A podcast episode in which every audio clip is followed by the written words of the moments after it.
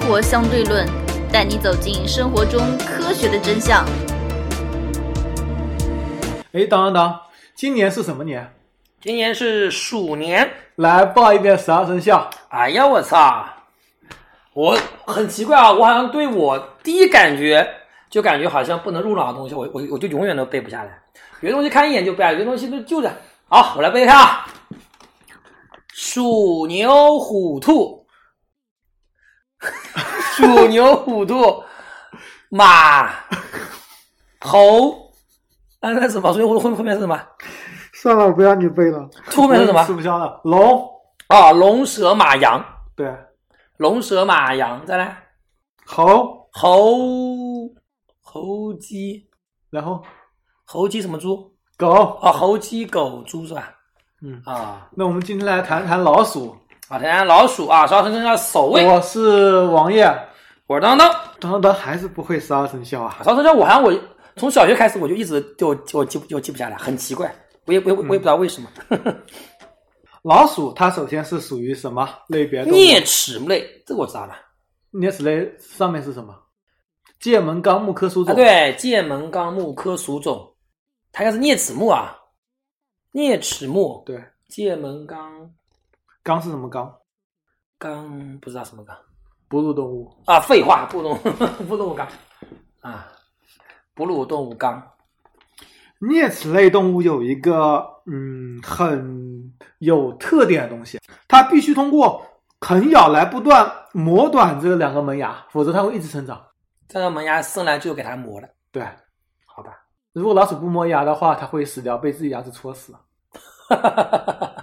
好吧，你知道哺乳动物中有多少物种是属于啮齿目的吗？嗯，多少？四成。四成，对百分之四十哺乳动物啊。对，是 E 啮齿。比方说，我们找到老鼠，松鼠啊反正各种带鼠的，是吧？，对，包括豪猪、车厘、猪怎么也是啮齿了呀？豚鼠。哦，，豪猪豪猪跟野猪不一样啊，跟野猪不是同一跟类家猪不同。反正带鼠的豪猪其实是一种刺猬，是吧？是啮齿，是一种老鼠，你应该这么说，是一啊，种老豪鼠。猪 是一种老鼠，对 对对。但是我们说那个，我们说的那个荷兰猪也是鼠嘛？嗯，对，河狸，荷兰猪我还真不清楚，得查一下。嗯，还有水懒是吧？对，汉原兰来汉原兰，来啊，汉懒其实跟老鼠都同个同个目啊。嗯，啮齿目大概有两千两百七十七个物种，目前已发现了，嗯，占到哺乳动物的百分之四十以上。你要知道，在生物进化的时候，当时是恐龙统治的嘛，嗯，恐龙统治的时候，大型的哺乳动物肯定都死光了。对，然后中小型的通过刚刚好通过这个呃地外小行星碰撞，嗯那个大型的哺乳动物和恐龙一起灭亡了，嗯，只能狗活下来一些小型的哺乳动物。比方说老鼠类。所以这样讲，我我们人现在都是都是老都都是从最原始上说都是老鼠进化来的。那是另外一个分支。嗯，当然，啮齿类其实跟人的关系也比较近吧，至少是属于哺乳动物的。嗯，呃，啮齿类动物首先门牙是个特点，除此之外还有什么特点呢？还有就是生的多， 下载下的多，喜欢打地洞， 我的直观感受啊。 然后适应能力非常强，会会喜欢驻喜欢驻场，对吧？喜欢驻场，啮齿类动物最大可达多少呢？嗯，最大有多少种？最大啮齿动物啊，嗯，最大啮齿动物可能就是和那个豪猪啊，是已灭绝的莫尼西属。已灭绝了，对，有多少重呢？呃，平均重量可以达到一千公斤，一吨。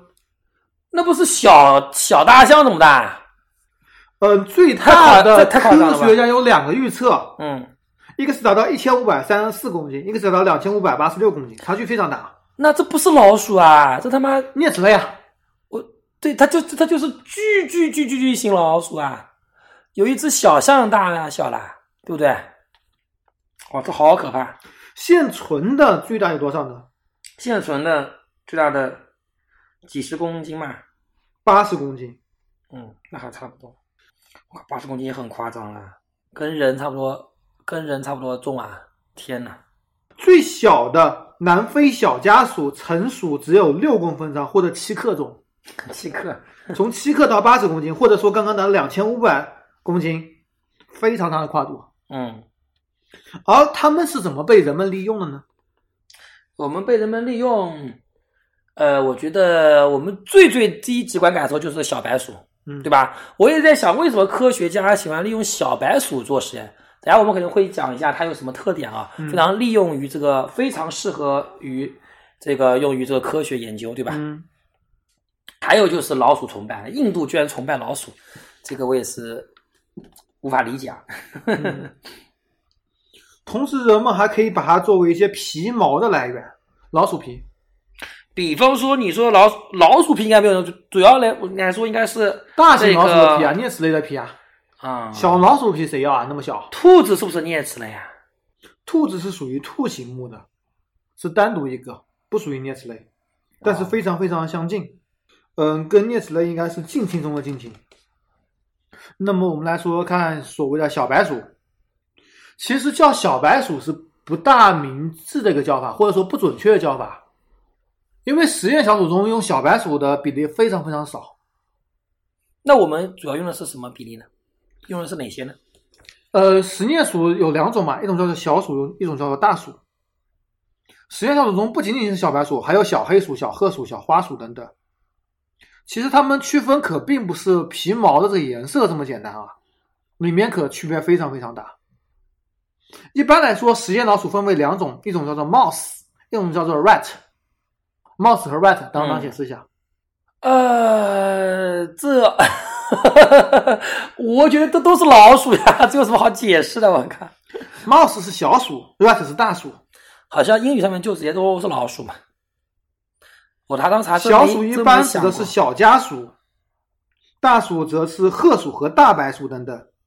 大鼠主要是由褐鼠演变而来的，它们的生理结构、生活习性跟研究用途都有比较大的差别。首先，先说小鼠吧。实验小鼠是一种专门为实动物实验驯化的小家鼠，主要有两个种，第一个是亚种的东欧家鼠，另外一种是西欧家鼠。实验小鼠的特点是生长非常快，便于饲养，繁殖能力比较强，以及它们的成本相对低廉，所以比较受到人们喜欢。啊，而白鼠是它们其中一种特别品类，它们价格比较贵，嗯只不过比较好看而已。实验中用的白鼠比例是非常非常少的。啊，但是我们通通把它叫做小白鼠，对吧？对，感觉好像买什么新产品就是小白鼠当试验品的嗯嗯样子。对对对，是的。而同时，它们的动物实验也是最为成熟的。实验小鼠跟实验大鼠，它们一起构成了实验动物的主体。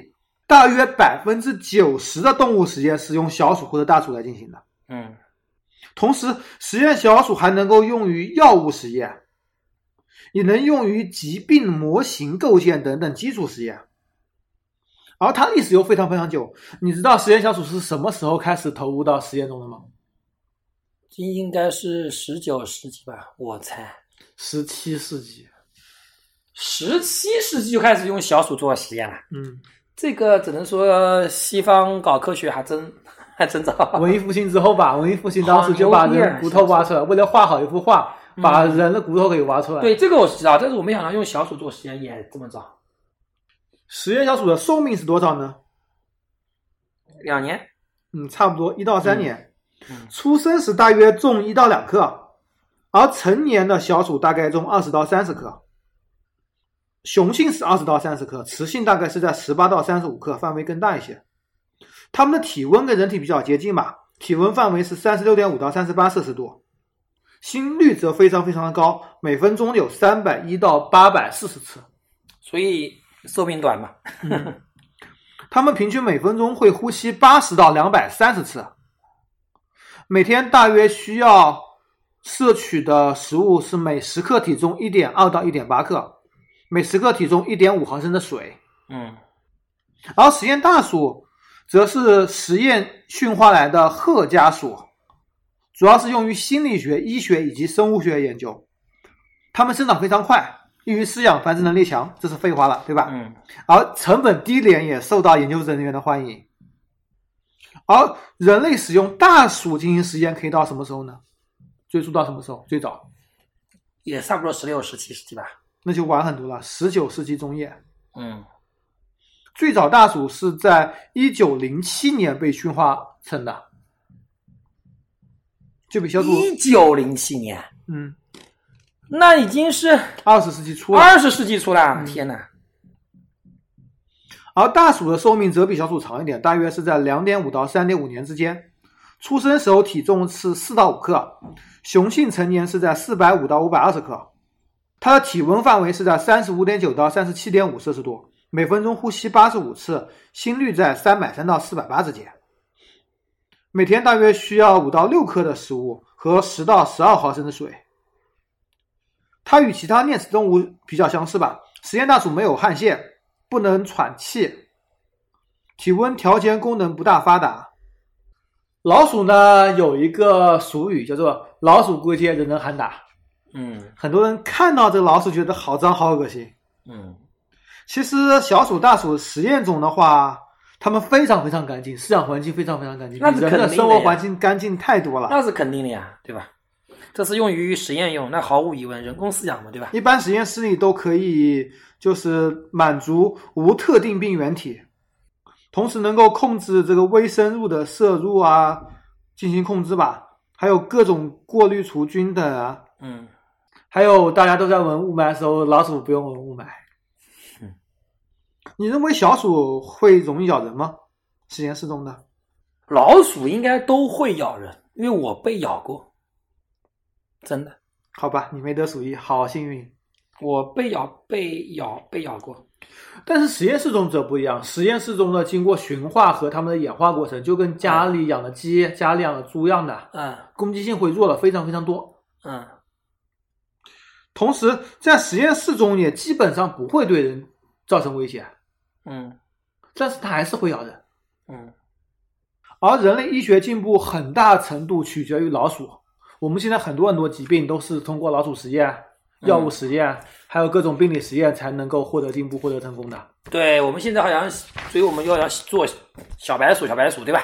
虽然说小白鼠是一嗯个，其实它们跟我们每一个人的健康、生命呃息息相关吧，所以我们在某种程度上必须要感谢老鼠。当然，感谢完了，我们就得说一说，呃，老鼠带来的疾病了，嗯，对大家最可怕的疾病，鼠疫、就是黑鼠死疫、病黑。死病，对，如何收听我们的节目呢？您可以在喜马拉雅、荔枝 FM 或者苹果的播客应用上搜索“生活相对论”，关注爱因斯坦头像的就可以了。鼠疫其实是一种细菌吧，还是病毒？我这还没搞清楚， 这等下先到，底是细菌性病毒、这你查一下，我还真不知道鼠疫是细菌还是鼠疫杆菌？啊，那是种细菌对吧？嗯，嗯它主要存在于啮齿类和跳蚤，还有人畜共同可以传染的传染病。哎，我一直在想，老鼠它会不会得鼠疫啊？它好像自己不会死吧？也会啊，因为我觉得很奇怪，因为有有有一点是什么呢？人得鼠疫死的非常非常快，死的非常非常的快。但是这个老鼠会不会会不会自己得鼠得鼠疫死呢？也会啊。人类主要是通过跳蚤进行传染的，并不是老鼠直接传染。当然，老鼠也可以直接传染了。比如说去年年底不是有人生吃老鼠，然后得了鼠疫死了吗？最初吧，为跳蚤咬伤部位附近的淋巴腺发炎，和淋巴各种疾病也比较相近，还会容易引起一些败血症啊等等症状。未治疗的这个腺鼠疫的致病率高达百分之五十到百分之六十。啊鼠疫历史上有三次大流行，当当知道哪些哪三次吗？呃，这个我有所闻，一个应该是在十三世纪吧，先说第一次，首次大流行是在公元六世纪，六世纪有了起源于埃及的西奈半岛，啊，波及到所有的欧洲国家，死亡接近两千五百万人，公元六世纪，是在五百四十一到五百四十二年，公元六世纪好像是在查丁我们氏鼠疫汉朝的时候，嗯，五百四十一年，鼠疫沿埃及的培鲁沁袭击到东罗马帝国，嗯然后开始迅速蔓延，通过水路继续扩展到东罗马首都君士坦丁堡和整个东罗马帝国。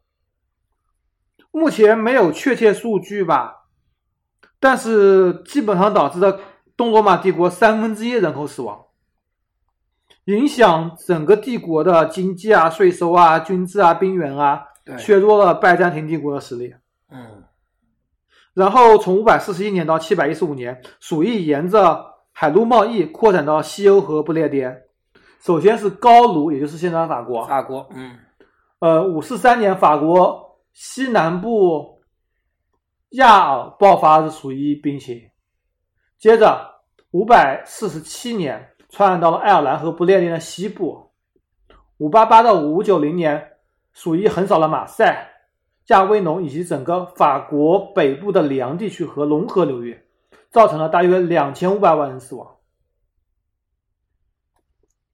第二次大流行是十一三四六年，就你刚嗯这刚所个说应的该是最有名的，十四世纪对吧？嗯，这个是最有名的一次鼠疫大流行啊！这鼠疫大流行直接导致牛顿力学的产生。 这次鼠疫流行好像流行了多久啊？好像流行了很非常长时间。这是从一三四六年到一三五零年，那也就四年哎时，一三四四六年，那也就四年时间。呃，五年时间差不多。嗯然后欧洲约有两千五百万人死亡，而整个欧亚非总共有五千五到七千五百万人在这次瘟疫中死亡。大家想想看，这是什么概念啊？当时人口总共才多少人？嗯，好像据说最严重的地方好像死的人，反正一个村一个村全死完嘛，就是灭村型的嘛。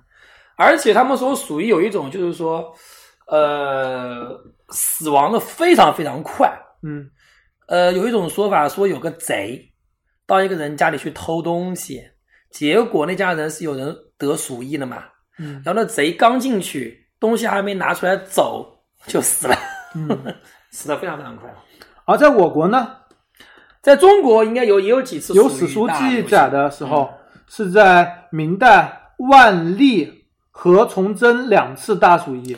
呃，尤其是崇祯这一次，对吧？这北京鼠疫直接应该说不能说直接吧，应该是很大的一个结果，就是后来那个李自成，对吧？攻陷北京，那时候就包括李自成他自己的队伍里面那个不行，其实也跟鼠疫有有有有一定的关系。所以我们说鼠当时疫嗯死亡人数只是一个大概数字，是在一千万人以上，具体多少也不知道。对，崇祯七年八年，基本上史书记载的新县盗贼杀伤人民，岁景日盛，天行瘟疫，朝朝发夕死，这就非常的朝发对，夕朝死，八夕死，朝花夕拾。嗯自一自一夜之内，百姓惊逃，城为之空。所以基本上这个这个鼠疫对这个历史进程其实是具有决定性的，在很多时候是具有决定性，包括像有一本书嘛，叫做钢铁啊那个枪炮、嗯，强钢暴铁，和鼠疫是吧？呃，基本上就是说这个这几样东西其实是整个历史运转的一个很根本性的一个物质一个对物质是基的础，对吧？包括像第东罗马三帝次国呢嗯，第三次大流行呢，第三次我记得在中国电大学我还专门看过这个纪录片，嗯应该是在清朝末期。嗯，对，在清朝末期的时候，大概是在在东北地区吧，在云南，东北、云南应该都有。嗯明朝那次是在东北，东北一千万人，嗯，第三次是在云南回变，是在一八五五年，嗯在云南首先发生了大型鼠疫，然后一八九四年在广东爆发，嗯。广州城在十日内全城蔓延，并传至香港。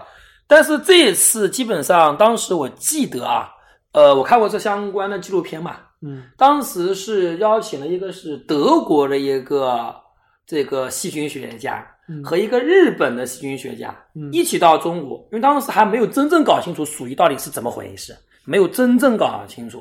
后来他们两个同时觉得肯定是某种细菌产生嘛，嗯在一种认为是一定要戴口戴口罩，因为当时第一种鼠疫，他们认为是什么呢？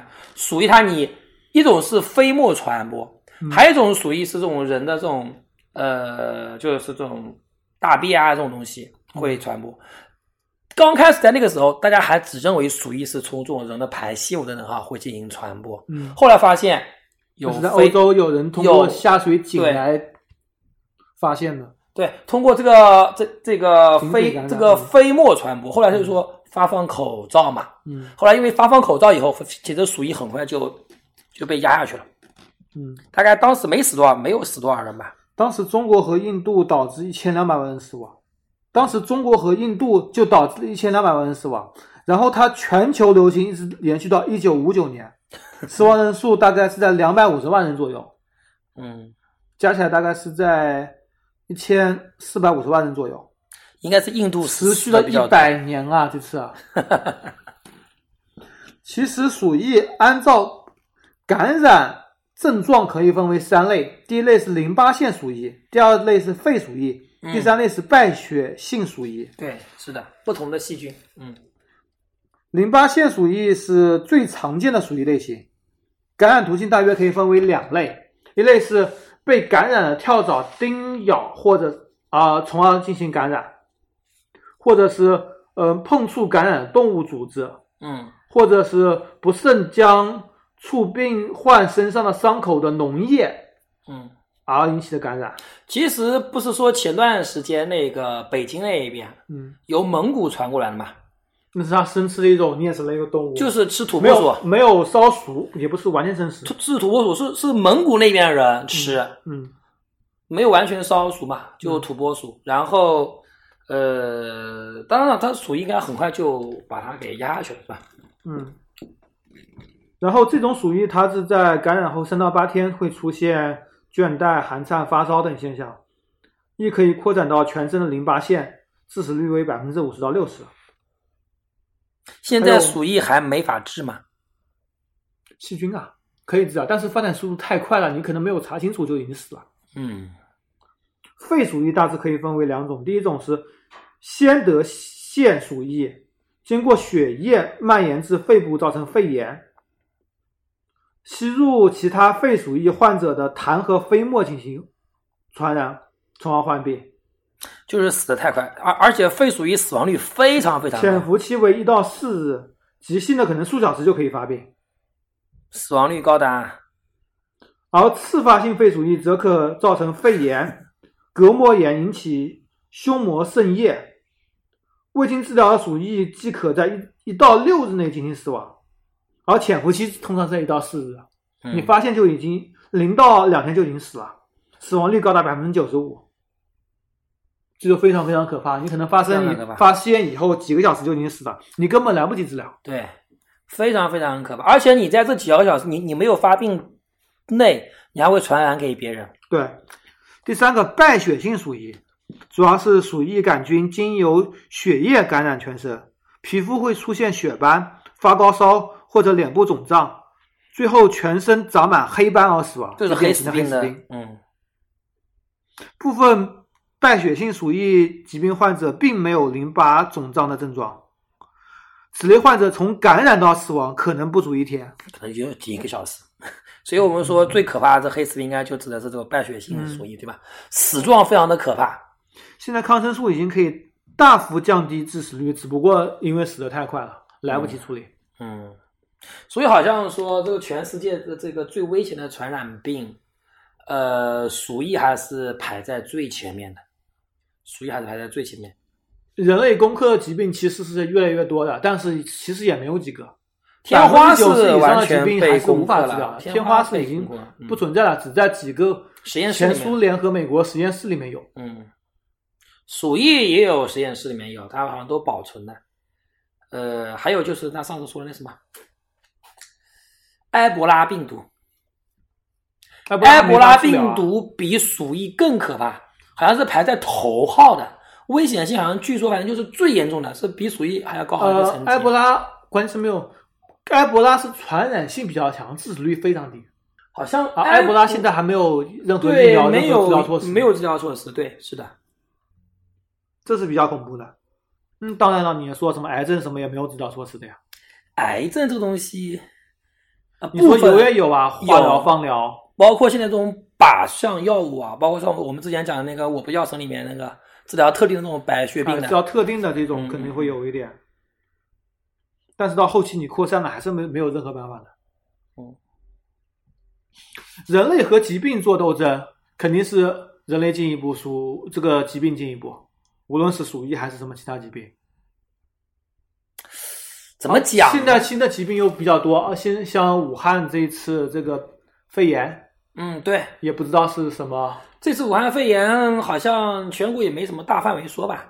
嗯，我也是从外媒讲香港嘛，他现在已经开始严格控制了。从武汉那，他那个好像控制是个屁那么乱， 控制出武汉来的人。好吧？武汉这次到底是好像是猪瘟吧，还是什么？他说不是 SARS 啊，具体还得我们也不是很清楚，好像应该不是很严重。嗯，似乎不是很严重。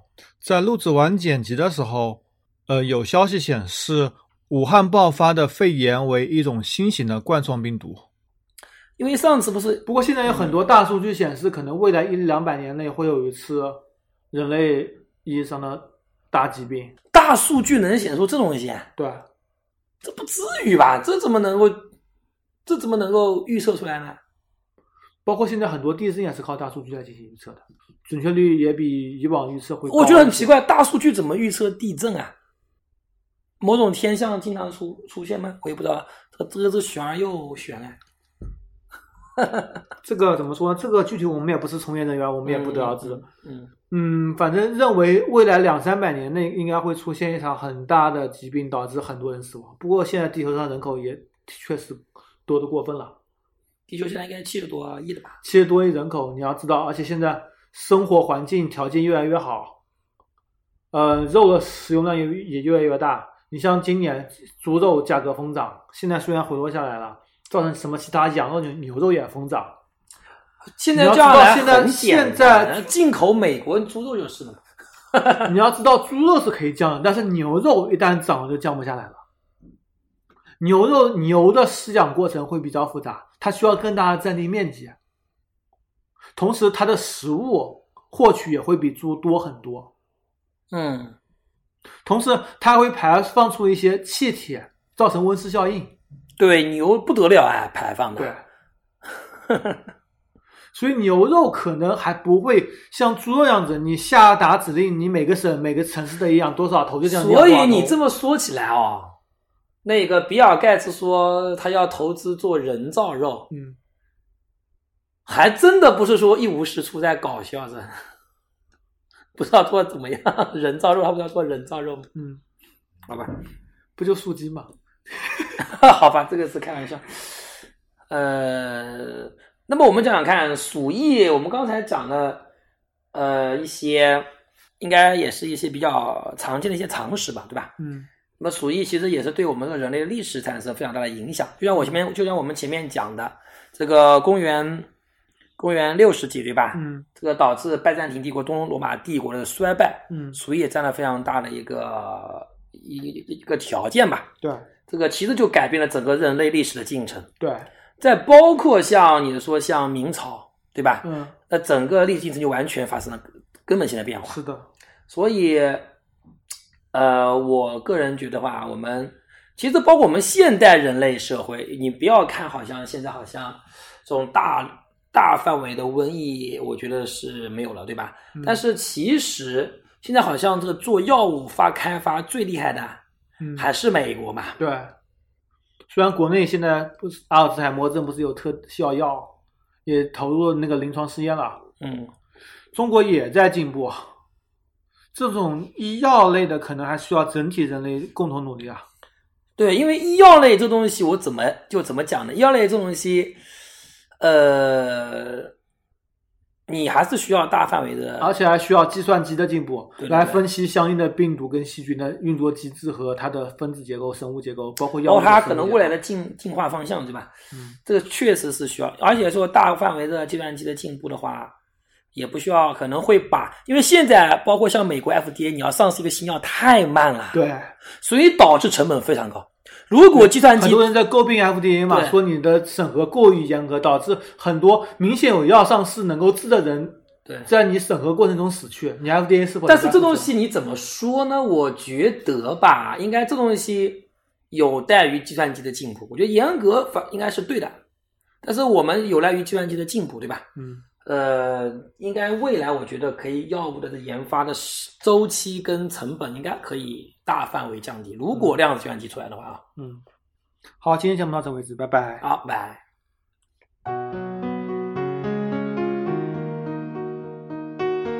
如何关注我们呢？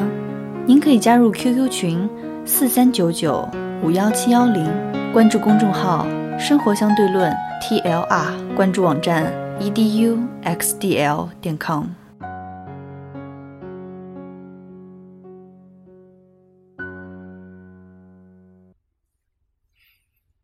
其实我们从刚刚节目开始做的时候，我就想每年说一期跟自跟当年的这个生肖比较接近的节目，嗯，但是一直没有做，直到鼠文，我们认为应该从头开始，从头开始做一遍，刚好是第一个生肖。对，简单来说说看十二生肖吧。 当当再背一遍吧。哎呦，然后然后我好像我就好像跟我就没有缘分，你知道吗？我始终就背就背就背就背不下来，你 知道吧？再背一遍。鼠牛虎兔对龙蛇马羊，对，龙蛇马羊猴，鼠牛虎兔已经是四个了，龙蛇马羊四个，还有四个。呃，反正最后两个是最后最后一个是猪，倒数第二个是狗，还剩一个是谁？在前面一个是猴啊，不不不不啊，最后一盘的第一个是猴啊，是猴鸡，对对，尽管猴鸡狗猪啊，对了，OK，鼓啊掌、我一懂，我一懂，我一懂，我一懂，猴鸡狗狗猪。